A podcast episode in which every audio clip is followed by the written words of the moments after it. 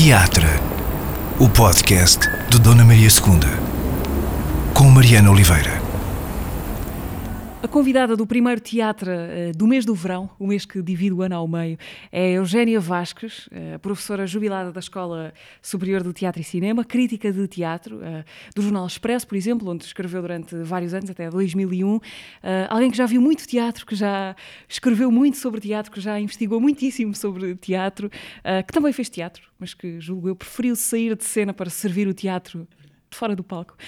Teatro, Eugénia, é a palavra que está no centro da sua vida. Se estivéssemos a falar de uma construção, teatro seria a trave mestra sem a qual nada se tem de pé? Ou a sua arquitetura é outra e não esta, necessariamente? É uma pergunta tão difícil.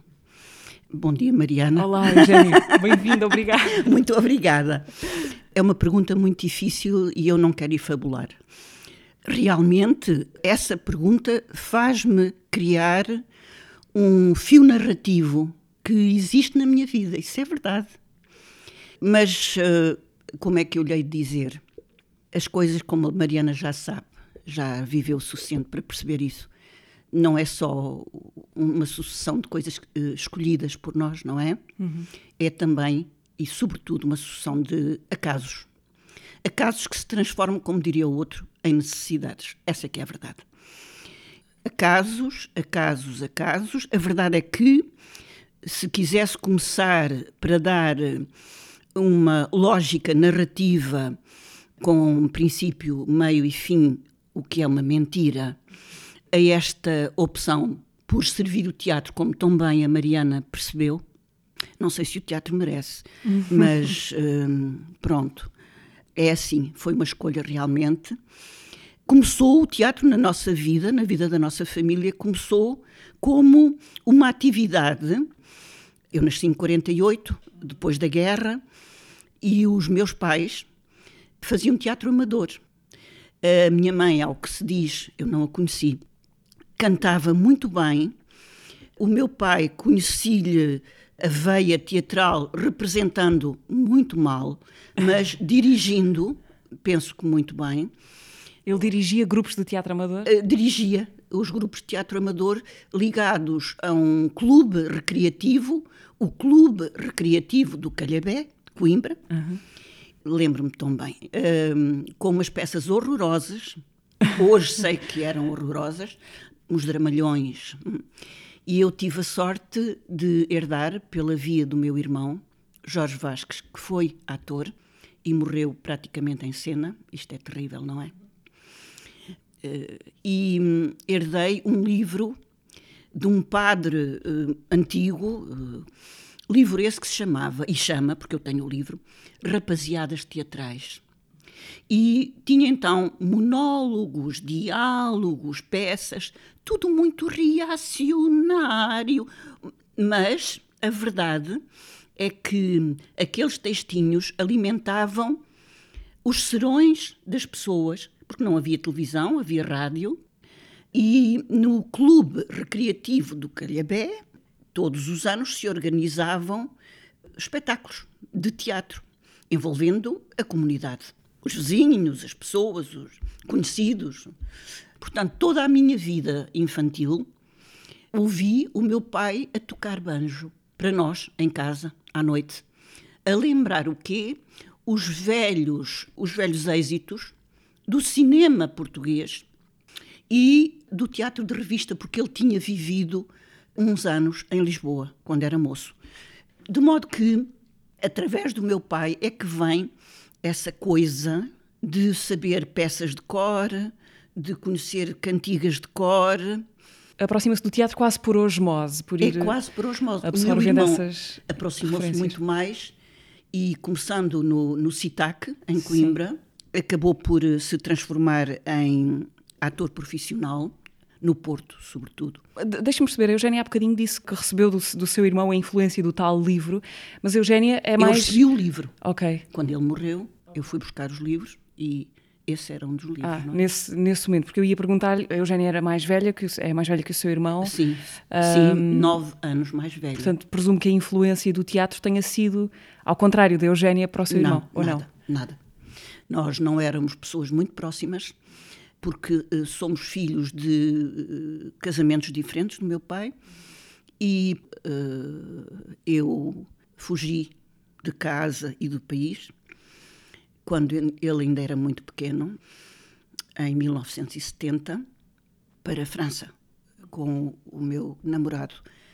E, portanto, vivi essa, essa coisa de fugir, porque ele, meu namorado, estava a ser perseguido pela PID. Portanto, a PID foi nesse dia a casa dos pais procurá-lo. Felizmente já tínhamos atravessado alguns pinhais na fronteira através de um passador. Foi uma aventura interessantíssima. Vai de Coimbra para a França? Vou de Coimbra para a França, sim. Uhum. Sim. Um, Paris? Paris. Tudo horrível, tudo horrível. Uh, tudo horrível lá horrível. na viagem? Uh... Tudo, tudo horrível. Nós temos tendência a embelezar o passado, como é normal. Nesse passado tínhamos 20 anos, não é? Pronto. Essa é a única coisa de que se tem saudades, em princípio. Na verdade, é só disso que temos saudades. Mas depois uh, embelezamos o passado. E não foi belo, não foi belo. Eu era muito imatura, era uh, o produto próprio daquele tempo, daquela época, fechada, fechados, cinzentos, e isto não são expressões metafóricas. Eu vestia de cinzento, aliás, ainda hoje é a minha cor favorita. E era uma miúda de Coimbra, ou seja, de uma cidade de província. Eu era uma tremenda provinciana, sem contacto nenhum com o mundo, que lia às escondidas, porque em minha casa eu era proibida de ler. E, portanto, obviamente que estava desenhada aqui uma hipótese de uma pessoa revoltada. A hipótese que surgiu foi aquela fuga. À revelia da sua família? Não, não avisou que ia. Se eu fugi, filha. Eu. eu uh... Se eu avisasse a minha família, era presa. Eu estava a atravessar a cidade de Coimbra, ali ao pé da estação. Uh, não me lembro se era um carro que o, o, Luís Nuno, que era o meu companheiro, estava a guiar. Não, não sei se era ele, se nós íamos de boleia com alguém, não me lembro. E vejo passar o meu pai de carro. e atirei-me para o chão do carro. Deus me livre, teria sido presa. E depois, como foi a viagem para a França? Terrível. Uh, ficámos numa pensão onde eu tive o meu casamento bíblico, não é? e depois lembro-me de uma velhota com um ar a velhota devia até ser mais nova do que eu sou hoje, mas com um ar hum, de velhota dos contos eh, infantis de terror. Recordo dessa velhota com um ar assustador, pelo menos para mim tudo aquilo era assustador. E depois atravessámos de noite um pinhal. E era assim: o Luís Nuno ia à frente com um dos passadores, que tinham uma pronúncia muito carregada e eu ia com outro atrás, de noite. Bom, o meu pachador dizia-me assim: Olha, se aparecer a Guarda Civil, faz de conta que a gente vai foder. E eu dizia: Luís, não, Luís, não. Bom, hum, miúfa. E lá fomos nós, com o rabinho entre as pernas, como imagina, até a um larguinho onde estava o passador à nossa espera dentro do carro. Estas emoções, eh, eu fico muito doente com emoções. Eh, tenho um, um desgosto, fico doente. Tenho um, uma alegria, é preciso não ser muito grande, senão fico doente. Leva para o corpo as coisas é do espírito. Muito interessante. Hum. Comecei a ter muita febre. Não comemos durante todas estas horas de, do percurso. Então depois chegámos a Paris, eu cheia de febre, e fomos colocados uh, na casa de um familiar dessa família e estivemos assim uns dias. Esse rapaz era português, esse senhor, uh, assustadíssimo pela mulher francesa, que mostrava que aquilo era um grande frete que ela estava a fazer, a receber aqueles dois ali na sala. Mas não ia entusiasmada com essa fuga? O que é que acha que é entusiasmo para uma coisa que não conhece, não faz a mínima ideia do que está a fazer. Só sabe uma coisa: está a fugir hum. de casa. porque eu não tinha consciência política nenhuma. Eu estava a fugir de casa. Uh, a minha anterior paragem tinha sido um colégio de freiras, o Colégio São José, e tinha estado no Colégio São José de castigo, porque tinha namorado com um brasileiro. e, depois a sua vida em Paris, como foi? Uh, arranjámos imediatamente trabalho para mim, arranjaram-me um lugar de porteira em Charenton-le-Pont, e foi o meu primeiro. Não, o primeiro trabalho foi num restaurante. Minto. Uh, através dos jornais, uh, descobri um, um, lugar de serveuse. Sabia no... francês na altura já? Muito bem. Eh, eu fui sempre muito boa a francês. Tão interessante isto, não é? Uh, era a minha fuga. Era através da leitura proibida e de uma língua outra. Era assim um amor, uma coisa de amor. E era o primeiro self-service e eu tinha uma farda com uma aquele tocadozinho uh, de empregada e depois um, um, avental e por baixo uma bata. E eu não era capaz de entrar na sala, tiveram que me empurrar. Uh, curiosamente, passados muitos anos, lembro-me que o meu marido e um, um conhecido tiveram que fazer o mesmo gesto para eu poder entrar na capela mortuária onde estava o meu irmão. Há uma espécie de resistência física, é curioso, não é? Hum. Agora é que eu estou, eu nunca tinha pensado nisto. La Source chamava-se o este restaurante self-service. E depois, passados uns dias, desmaiei em plena sala. Afinal, estava grávida. e pronto, fui-me embora do La Source. Uhum. E foi então que me arranjaram esse lugar e então começou a minha vida de porteira, porteira portuguesa. Tão engraçado. Que punham a Internacional aos berros e fizemos a aflição de um prédio inteirinho de franceses antigos, mas aprendi tanto ali sobre a guerra, sobre a resistência ah, mas espera, eu ainda tive outro emprego antes disto. Ah, não, foi depois. Como é que foi? Já não me recordo qual é a ordem dos empregos, mas antes de porteira eu fui telefonista da El Al Airlines. Aprendi maravilhas, conheci gente linda, conheci realmente pessoas extraordinárias. E que teatro é que vê em França? Há bocadinho uh, interrompemos ali o capítulo da, da, inf da, da infância, mas em Coimbra. Eh, Nada. A não ser na pequena infância o que o meu pai fazia. Só isto.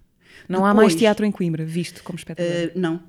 Minto. Em 67, portanto já era uma adolescente crescida, vi o espetáculo que eu ainda hoje considero o espetáculo da minha vida, que foi no Teatro Avenida uh, os meus pais, quer dizer, meu pai e a minha madrasta, levaram-me, grande novidade, ao teatro. Uh, levaram-me com eles ao teatro, porque eles iam ao teatro.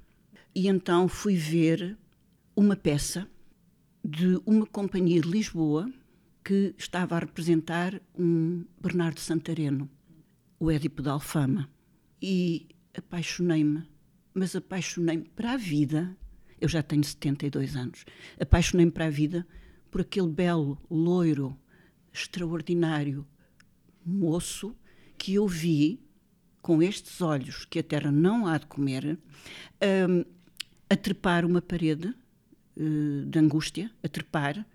Fiquei apaixonada pela Eunice, para a vida, pela Henriqueta Maia, pela Glória de Matos, são as pessoas que mais me impressionaram. Quer dizer que a sua paixão pelo teatro começa pelos atores? Começa pelos atores e encerra-se nos atores. Mas a minha opção intelectual vai pela encenação, pela leitura do espetáculo. E isso tem a ver com o que, evidentemente, eu depois, mais tarde, muito mais tarde, pude aprender uh, na Faculdade de Letras, é? ainda de influência estruturalista e, como tal, as minhas leituras e as minhas aprendizagens marcaram muito fundo e eu passei a olhar para o mundo, muito graças também ao Miguel Taman, que foi um grande professor de teoria da literatura que me, eu considero que ele me ensinou a ler. Nestes trambolhões todos, ao 25 de Abril, eu venho para Portugal, o Luís Nuno vem primeiro com a filha, afinal já cá tinha Já cá tinha uma namorada, já tinha uma família esboçada, tudo, tudo mentiras, só mentiras. Uma coisa interessantíssima que eu descobri num caixote de cartas em casa dos pais dele, num sótão. Quando voltou? Quando já cá andava por Portugal à procura dele, porque não sabia se ele tinha morrido, se não tinha morrido, o que é que se passava. Porque ele veio antes, foi isso? Ele veio antes okay. com a minha filha. Eh, eu fui para casa do meu pai, para Coimbra, evidentemente, não tinha mais sítio nenhum para ir, não é? Eu e a minha filha estávamos lá e ele desapareceu pelo mundo. Eu, ele era uma pessoa muito doente e eu estava sempre com medo que ele morresse, que tivesse morrido. E é nesse caixote de cartas que eu descubro uma história de anos de alguém, de uma moça que ia a Paris encontrar-se com ele, fizeram, pronto, aquela coisa, um encontro de camaradas, não é verdade? No âmbito de reuniões políticas e, pronto, eh, eles tinham uma família já. Eram uma família e eu era a outra. Eh, essa história é terrível, porque eu descobri tudo no espaço de uma hora. É muito para uma pessoa só. Mesmo assim, sobrevivi Sobrevivi com tombos, bastantes tombos e balanços. Sobrevivi, vim viver para Lisboa e refiz-me. Pensei assim: o que é que eu preciso de fazer? Estudar. A minha vida foi interrompida. Vou estudar e estudei. E tenho estudado até hoje. Foi estudar para o Conservatório primeiro? Primeiro para o Conservatório. Uhum. Podia ter sido atriz, Eugénia? Não, nunca. Não podia. É terrível, não é? Mas não podia. Acho que não. não é não, curioso. É, é, é, é, terrível neste sentido. Sempre se diz que os críticos de teatro mais não são do que uh, atores falhados. Estão tão enganados. Depende. Eu acredito que haja, mas não acho que seja essa a motivação central. Conheci muitos críticos e nunca percebi que essas pessoas no seu passado tivessem tido vontade de ser atores. Eu fui fazer o percurso de formação de ator, não.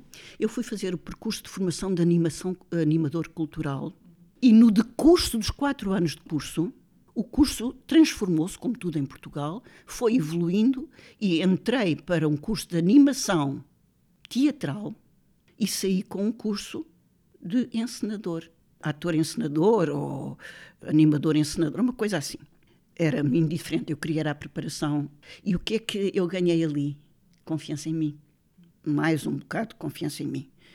E percebi, esta pode ser uma linha de trabalho? Pode sim, senhora. Atriz não posso ser, porque estou à beira dos 30 anos. Isto é muito tarde para se entrar para ator. Estou à beira dos 30 anos, gosto muito de estudar. Isto é extraordinário, que eu não sei, meu Deus. Nunca mais acaba. Nunca mais acaba. Tive professores extraordinários, tive colegas lindos. Aqueles quatro anos no conservatório foram uma libertação imensa. Eu, na altura, já tinha meu novo companheiro, portanto, já, já digamos que. A vida tinha-se recomposto, tinha recomposto num sentido estrutural. E eu era muito feliz, era uma pessoa muito feliz, portanto, foi muito feliz em todo lado. É fácil, não é? E então, quando cheguei ao fim do, do curso do conservatório, eu pensei, pois é, eu só estou a começar, vou mas a inscrever. Ainda concorri ao curso de teatro da Comuna, foi uma coisa assustadora. Entrei e tinha concorrido nessa altura ao curso do conservatório, entrei também, optei Optou pelo, pelo conservatório. conservatório porque me pareceu ser uma via mais consentânea com as minhas necessidades. Eu não precisava de ser atriz, eu precisava de aprender. E então, depois de finalizar, pensei, vou fazer o exame ad hoc à Faculdade de Letras e vou finalmente estudar literatura. Finalmente, quer dizer finalmente, que essa meta já existia? Uh, não existia. Uh, a necessidade existia, não a meta. Isto é tudo acaso, tudo. Fui fazer o ad hoc com imensa felicidade, foi também uma experiência brutal. Ainda hoje me lembro das perguntas e das professoras que me fizeram as perguntas, imagino. Era um exame oral? Era um exame oral com um júri também, mas já não tão assustador como o da Comuna, com a Manuela de Freitas, o João Mota, o Carlos Paulo e a Carmen, não sei. Algumas dessas pessoas depois tornou-se amiga delas, imagino. Não, não, não, não, não. Um crítico não pode ser amigo de ninguém. Ah, eu queria muito saber isso. Não, uh, não pode. Vamos então a esse. Pode amar, Ok. mas é um amor unilateral. Hum. Esse é outro dos, não sei se uh, vou pegar na, na, sua deixa, outro dos acasos da sua vida, é tornar-se crítica de, de teatro do, do Expresso. Já depois, da, da, na altura da Faculdade de Letras, ou depois, não sei exatamente. Uh, estava, uh, foi em 85 que eu comecei, portanto, terá sido no último ano da faculdade. Ser crítica de teatro num dos jornais, se não o jornal mais lido do país. Uh... E o mais importante também, intelectualmente, -huh. na altura. Sim. Estou a falar em 85. Era uma espécie de superpoder, ou uma super responsabilidade, mais do que isso? A primeira coisa foi, mais uma vez, a minha vida mudou em função de um, de um grande desgosto que eu tive e graças à amizade de duas pessoas, a Anabela Mendes, que era então crítica do Expresso, com a Teresa Coelho, que Deus tem. Essas duas pessoas confluíram, organizaram-se para me ajudar a mudar de vida e a encontrar um rumo para a minha vida eh, que tinha sido abalroada. E então eu consegui, através delas, ir eh, fazer parte de um trio extraordinário que era as Meninas do Expresso. As Meninas do Expresso eh, foi um sucesso, muito engraçado. Dávamos muito bem, muito bem. Escrevíamos juntas eh, na sala, no escritório da Anabela. Eu deitava-me no chão, a Teresa sentava-se no sofá, a Anabela na sua, na sua secretária e uh, diziam, uh, então tu fazes, eu faço não sei o quê. Então, bom, foi, eu creio que ninguém teve esta experiência, é uma experiência de amizade, de, de respeito mútuo, de consideração. Isto é inesquecível. Sentiu-se à altura da responsabilidade? Senti. Medo, claro. Já lhe disse aqui que todas as minhas emoções se transformam em doenças e, portanto, cada semana era uma crise de vesícula, uma crise de fígado. Sofri imenso do ponto de vista físico e emocional. Primeiro eh, foi uma descoberta espantosa. Não sentia como poder, porque era uma responsabilidade que eu também não, ainda não aquilatava a responsabilidade que era. Ai, meu Deus. E se não houver realmente esta fase de inconsciência, ninguém faz nada. Inconsciência total, deslumbramento total, e reencontrei aquilo de poder amar os meus atores, aquelas vozes e outras que eu tinha ouvido na rádio quando era pequena e adolescente e conhecia-os pela voz, aquelas paixões que eu tive em 1967 no Teatro Avenida de Coimbra e mais, descobrir mais e textos e, e ler muito e uh, estar à altura, lendo, trabalhando, trabalho de casa de doidos, porque não havia Google, não é? Era mesmo ir procurar uh, os livros pedir emprestado, fazer fotocópias, pedir às companhias que me dessem os guiões ou as peças para eu ler, uh, submeter realmente a isso, porque não havia outra maneira de fazer o trabalho de casa. Foi tão bom. Foram 20 anos disto, hein? A Eugénia dizia-me que não é possível ser amigo daqueles sobre, sobre quem se escreve, escreve sem, sem, que isso interfira com, com, o trabalho que se faz. Mas como é que isso é possível estando duas décadas por aí a, a, escrever sobre um meio que, apesar de tudo, não é assim tão grande? As pessoas começam a conhecer-se facilmente. Precisou de fugir de amizades por causa de, sim, da sua sim, condição sim, de crítica sim, de teatro. Sim, e até hoje pago algumas faturas por, do outro lado, não se perceber que uh, o excesso de proximidade é fatal. E também tive um bom professor, que foi meu professor no conservatório e que muito me alertou para isso, que foi o Carlos Porto. Ele alertou-me ao longo de muitos anos para não me deixar, como ele me dizia, não me deixar fascinar. E eu cumpri. Fascinar pelo quê? Pelos elogios? Pelos uh... elogios, pelos uh, sorrisos, pela pelos mimos, pelas pela, pancadinhas, pelas panca mais que pancadinhas, não é? Pela, hum, os atores podem, como toda a gente, ser bruxos, embruxarem as pessoas, fazerem as suas mandingas, não é?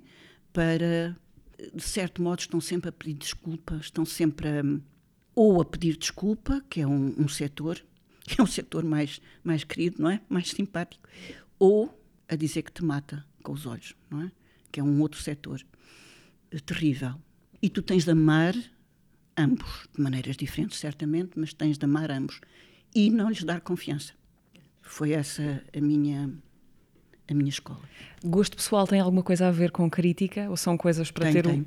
Agora sei, na altura não sabia que era, não sabia que isso podia influenciar. Eu fazia por não influenciar.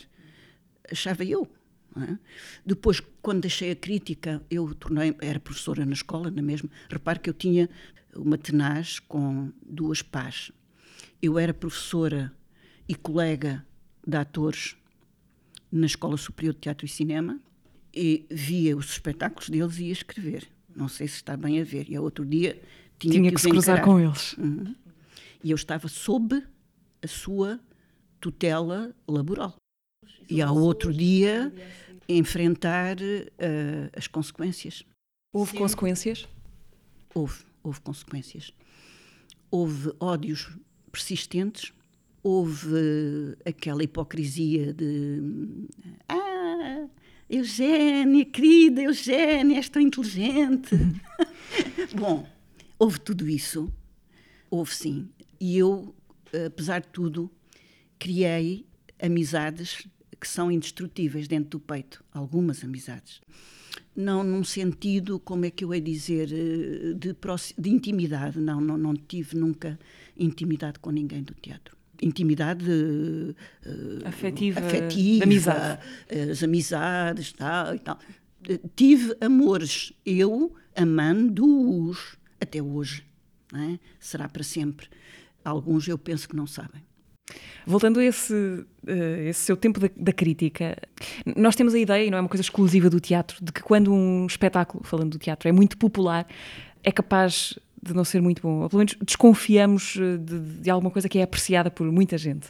Ainda há semanas, eh, há, há- há umas semanas, esteve aqui no podcast do Filipe Laféria, que Certo. falava, eh, justamente por causa do Passa por mim no Recio, que fez agora Correto. 30 anos, É falava da resistência que houve em trazer uma revista, ou uma antologia da revista à portuguesa, como foi esse espetáculo, para o Teatro Nacional. Uh, e a Eugénia é também uma estudiosa do, do teatro de revista, e por isso eu gostava de, de lhe perguntar isto: se, uh, os géneros populares são necessariamente menos exigentes ou menos sofisticados? Qual é a relação entre uma coisa e outra? Exigente e sofisticado não é bem a mesma coisa. Hum. A sua pergunta contém muitas perguntas. Outro dia, uma antiga aluna que fez também teatro, eh, antiga aluna da escola, não é? Que é uma pessoa que eu aprecio eh, muito como pessoa, disse-me muito revoltada no Facebook Ana, Ana, Eugénia, que evolução. Agora até diz bem do Parque Meyer. Ana, Ana. Mas não era assim na escola. Pois é, é que isto é tudo muito complexo. Quando eu estou a ensinar numa escola de teatro, estou a ensinar, eu não ensino abstrações. Eu ensino alguma coisa numa linha que eu tive a liberdade, na Escola Superior de Teatro e Cinema, de escolher. Ou seja, eu era professora de teoria, não era professora de práticas, mas a verdade é esta: a minha linha teórica, aquela que eu seguia, volto a dizer, não há abstrações no ensino, tudo tem que ser guiado por uma linha. Eu estava ainda a estudar e a dar a ver e a dar a entender o que tinha sido ao longo do século XX, de grande parte do século XX, o teatro de arte. E isso tinha consequências.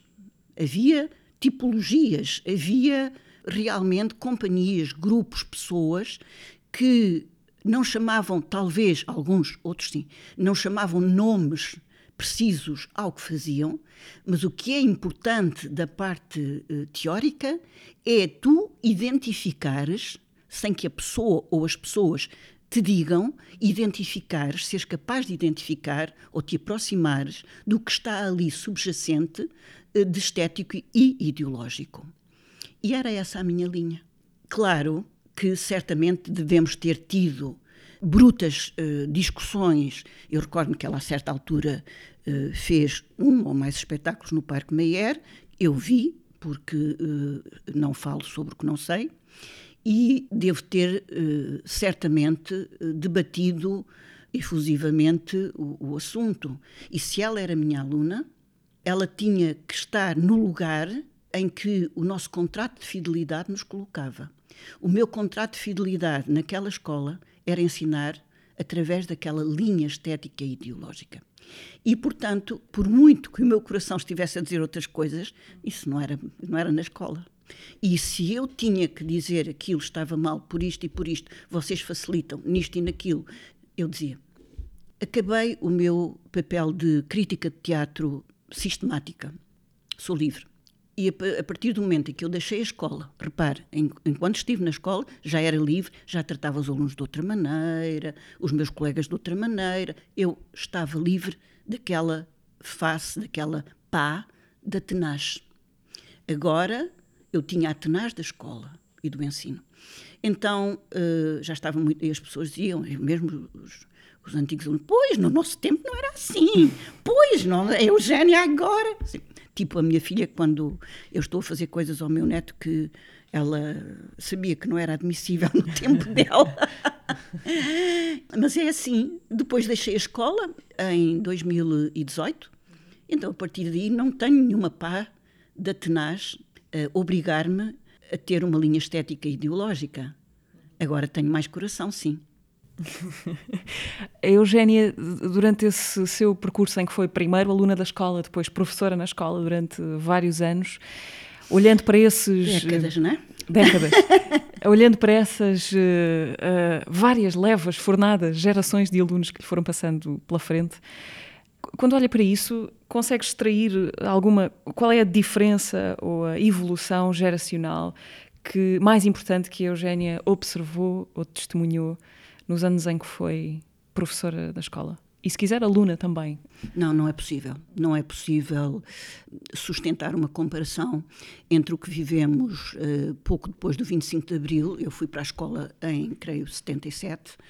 A escola estava em Cacos. Porque essa escola era, o conservatório era no bairro alto ainda, no bairro alto, antes do sítio uh, para onde se mudou agora. Aquele sítio, pois, exato. E perdeu a alma, a escola perdeu a alma ao ser, é verdade, é verdade, Parece estúpido, mas é verdade. As paredes têm uma importância fundamental. Tu, por exemplo, estás dentro de uma sala, sozinha, fechas a porta e dizes assim: já passou por aqui. A Maria Matos, o João Vilaré, o. A, o. A, é uma coisa. É uma coisa. Não é peso, é obrigada, obrigada, obrigada. Assim. Encantamento. Mas essa memória também se pode reconstruir noutro não, sítio. Não, pode, não. Primeiro que passem memórias vai demorar muitas décadas, é porque é assim. Uh, agora, voltando agora para a sua pergunta. Gerações, que diferenças? As primeiras gerações que eu começo a ver morrer, de alunos que tive, o António Cordeiro, por exemplo, ah, a miúda Alexandra Lencastre, por exemplo, essa, essas eh, pessoas que iluminaram uh, o nosso caminho depois, foi tão engraçado. Foi preciso conquistá-los com um discurso diferente. Eu não sou uma pessoa de dramaturgia. Não sou. Eu sei muito pouco de dramaturgia. Eu não sou de dramaturgia. Eu não me acredito em dramaturgia. Eu só me acredito em encenação e em leitura de textos. E não se chama dramaturgia, chama-se análise literária chama-se, em última instância, literatura e literacia. Naqueles anos 80, aqueles miúdos eram um encanto para mim. A Cristina Carvalhal, uh, meu Deus, gente, depois, mais tarde, a Maria Rueff, depois a Maria Henrique. Essas pessoas todas, né? ali, quase todos, não é? E então eu diria que essas primeiras levas qual é que é a diferença? A diferença está neles ou está em mim? Eu penso que está em mim. E, portanto, estando em mim, que, é, que sou um dos lados da, da barricada, eu não podia ver outra coisa senão aquilo que eu podia ver. Era um encanto estar, por exemplo, a introduzi-los a uma coisa que não tinha valia nenhuma, chamada como se chamava, que era semiologia, e que tinha muita valia se fosse inoculada pela via da necessidade que tem o ator ou o cenógrafo ou o figurinista, porque eu tinha toda a gente junta e era uma grande, grande coisa. E essa foi a fase da descoberta para mim. Foram os anos 80. Uh, depois eu fui para os Estados Unidos fazer o meu doutoramento, tive aqui uma interrupçãozinha de uns dois anos. Uh, depois voltei com os olhos muito mais abertos e sabendo coisas que não sabia antes. E comecei, por exemplo, a lutar pela identificação do discurso gay, uh, do discurso lésbico, que hoje se chama LGBT, e que eu trouxe com muitas, muitas informações, muitas leituras feitas. Estava-se a viver a SIDA e a identificação disso na vida das pessoas, o segredo, o sofrimento do segredo, isso para mim foi muito importante. Mas eu partilhei tudo com os alunos. Lembro-me de um aluno que me ficou muito no coração, que se chama Gonçalo Ferreira de Almeida, o Gonçalinho.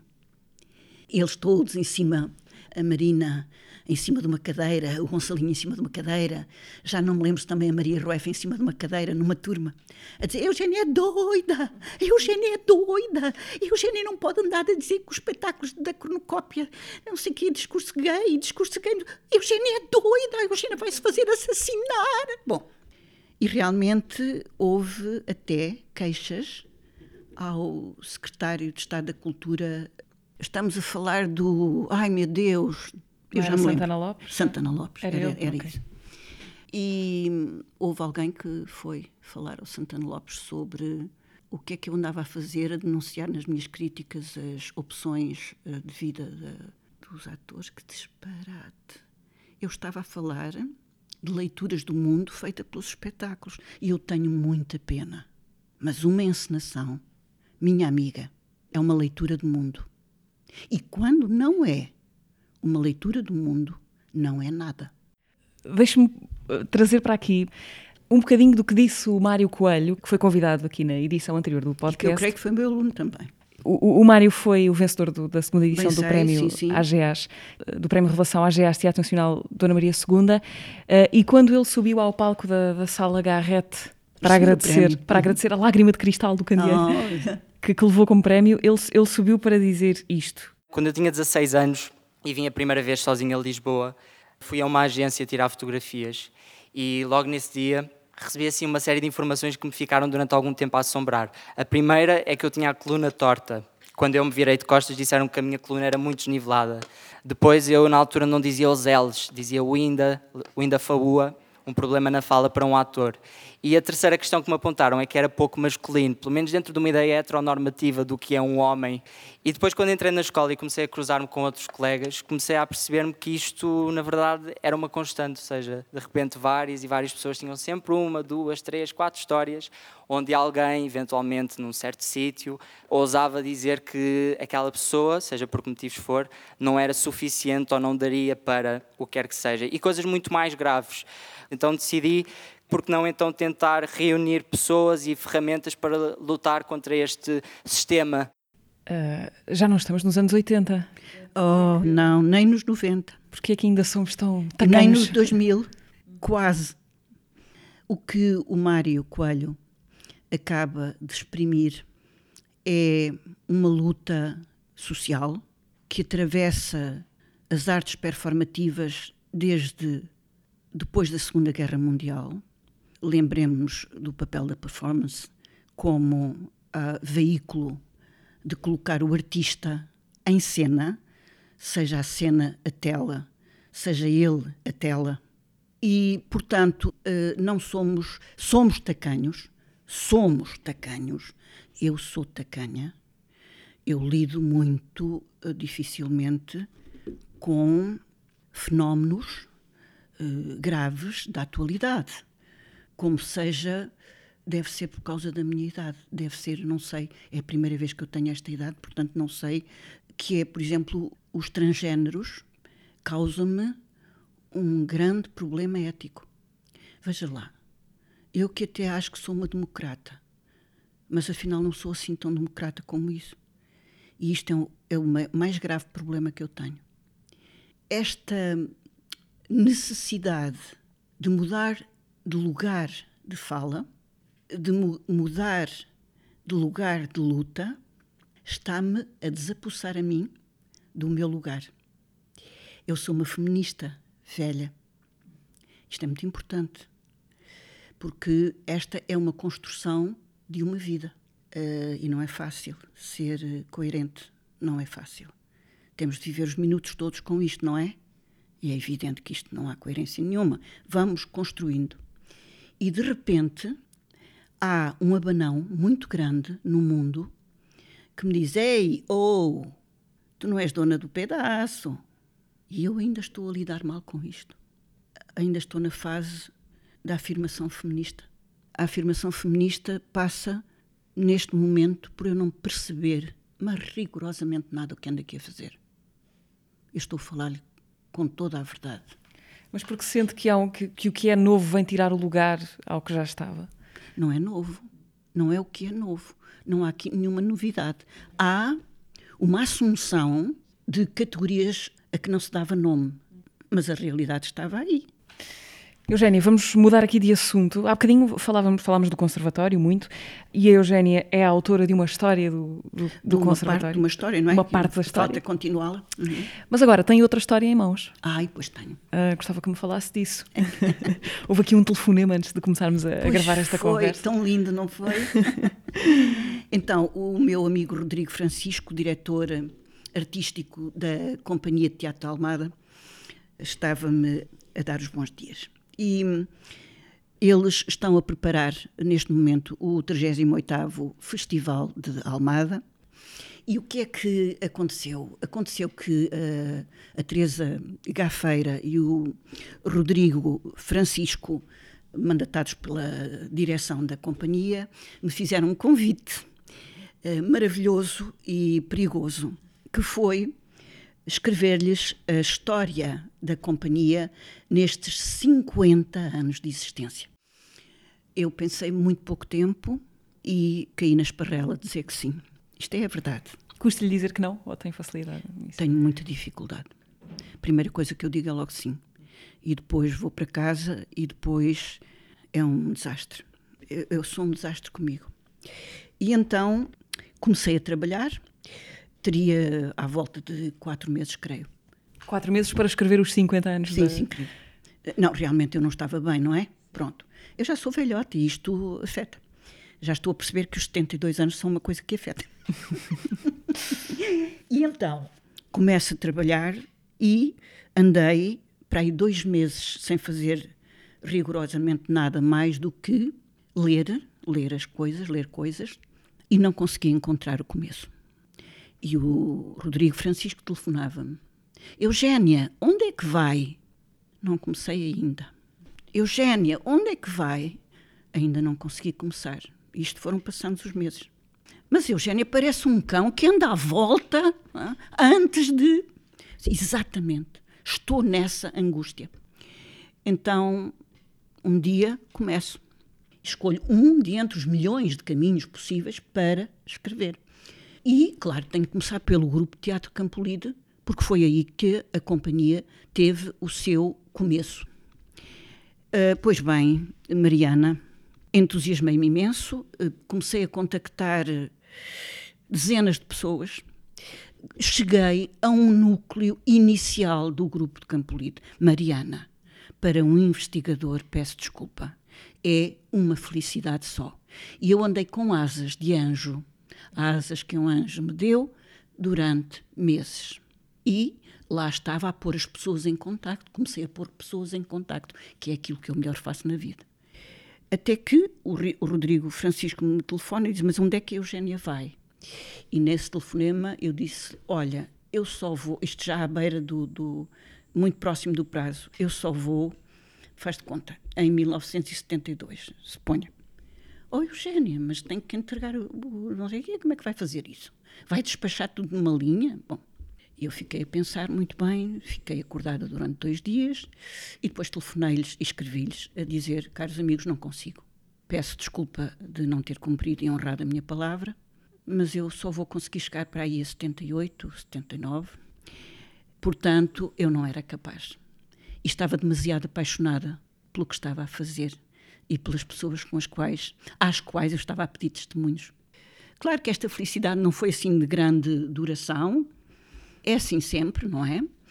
Mas uh, a verdade é que, enfim, eles tiveram que aceitar esta, este meu recuo estratégico e pedir a outros, uh, a outros analistas e a outros críticos, uh, enfim, não sei, não sei quem são, para fazer o resto, coitados, no pouco tempo que lhes, que lhes resta. Portanto, em, dividir a empreitada por mais dividir mãos. a empreitada em fatias temporais.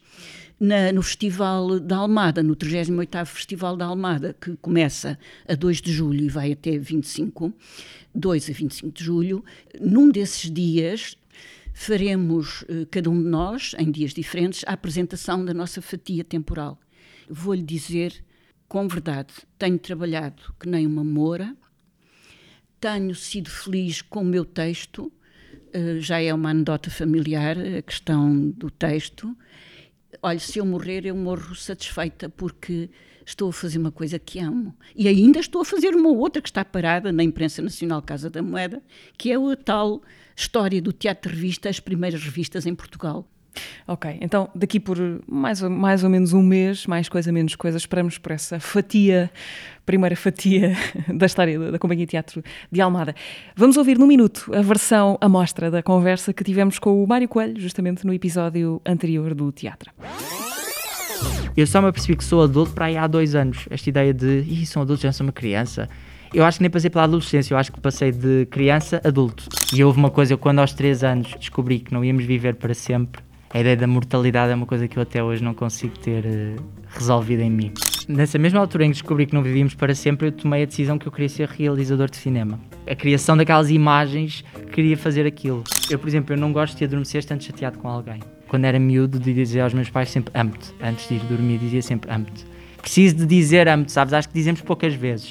O teatro salvou-me nesse sentido, porque houve uma série de questões que eu só consegui verdadeiramente olhar de frente quando comecei a fazer teatro. Tudo o que eu faço em teatro, de repente, é numa tentativa de comunicação com a minha mãe. E brincar e, ter, e ser mais feliz e não ter sido, às vezes, sofrer tanto, sabes? E querer ser tanto adulto. Porque olha, agora, Marinho, tens 26 anos, ainda és jovem, mas já queres ser uma criança outra vez. Mário Coelho foi o vencedor da segunda edição do Prémio Revelação AGAs Teatro Nacional Dona Maria II. Foi convidado do teatro passado, em maio. Podem ouvir uh, estas e as outras conversas no Spotify, SoundCloud, YouTube e Apple Podcasts. Eugénia, gostava de levar de si uma sugestão de um livro, filme, o que seja, mas eu acho que vai por um espetáculo, é isso?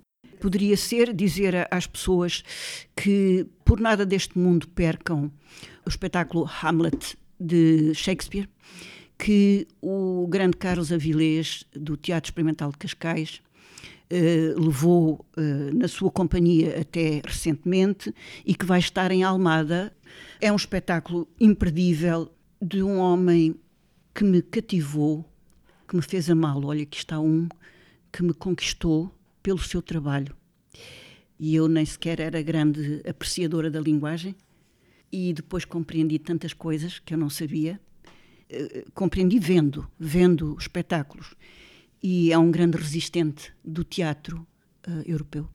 É extraordinário.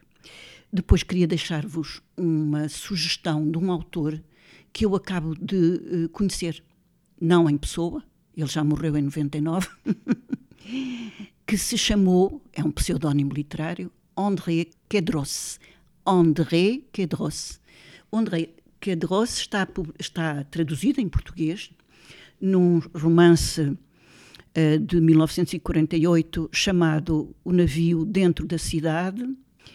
E um, é um romance que deu origem a uma peça de teatro na adaptação de Virgílio Martinho, que eu não conheço de parte nenhuma, porque eu nunca li, nem nunca vi nada, mas que eu descobri que foi uma peça que esteve em ensaios na Companhia Teatro de Almada, em 79, e não foi avante, porque a atriz Dalila Rocha decidiu sair por razões artístico-pessoais e eu comecei já a ler não este romance, mas um, um outro que a NET gentilmente me ofereceu, ou seja, pude sacar, sem sequer o estar a, a procurar, porque eu não sabia que existia, aconselho toda a gente, e chama-se L'homme à l'œillet, O Homem do Cravo. É um livro de memórias deste autor grego de escrita francesa. Este homem foi um resistente uh, comunista tanto à ocupação nazi da Grécia como à ocupação da ditadura dos militares uh, na Grécia. Foi para Paris com 25 anos e aí começou uma outra vida. E depois uh, será um grande historiador da Grécia, uh, da Grécia contemporânea e também da Europa contemporânea. Eugénia, o Mário Coelho ainda vai surgir aqui uma terceira vez nesta conversa porque ele tem uma pergunta para si. Ah, uh, duas, okay. aliás, Duas? que eu gostava ah. que, que ouvisse. Olá, uh, espero que esteja tudo bem consigo. Uh, estou muito curioso para ouvir a entrevista e deixo aqui duas perguntas que podem ou não ligar-se. A primeira é o que é que sente que ainda fica por ver ou por fazer no teatro, quer seja dentro ou fora do palco.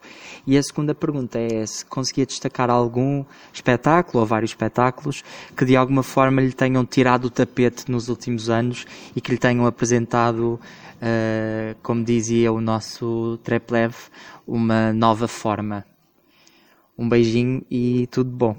Oh, querido. Macaco, macaco, macaco. Ainda por cima citando uma das peças que eu mais amo. Ele, ele devia saber ele isso. Sabia. Ele sabia. pois, porque é a grande peça sobre a, a mudança dos tempos. Infelizmente, raramente é encenada assim. Ai, malandro, uh, ele pede-me que eu lhe fale do que é que falta ainda ver em cena ou fora de cena. E eu vou responder-lhe demagogicamente assim: Mário Coelho, a classe artística, isto é, a classe teatral, uh, unir-se como um tecido e reivindicar com maturidade e responsabilidade aquilo a que tem direito em função daquilo que dá. O que é que eu vi recentemente que me tenha tirado o tapete? Mário Coelho, eu estou muito velhota e tenho um problema de memória, não estou a brincar, isto, isto aqui já não é demagogia. Uh, e esqueço-me uh, dos títulos, das coisas, esqueço-me. E provavelmente algum espetáculo me tirou, eu, eu sei que sim. Sabes o que é que me tira o tapete? Agora vou até citar um espetáculo de que eu eh, não fui particularmente fã, mas que me deixou cheia de perplexidade, o que eu gosto, que foi um dos últimos trabalhos uh, do, do Ivo, do Ivo, Ivo, daquele grupo de linguagem, vou dizer, são assim afilhados dos Praga. Uh, e têm trabalhado uh, algumas vezes nas gaivotas Será Silly Season? Silly Season! Okay.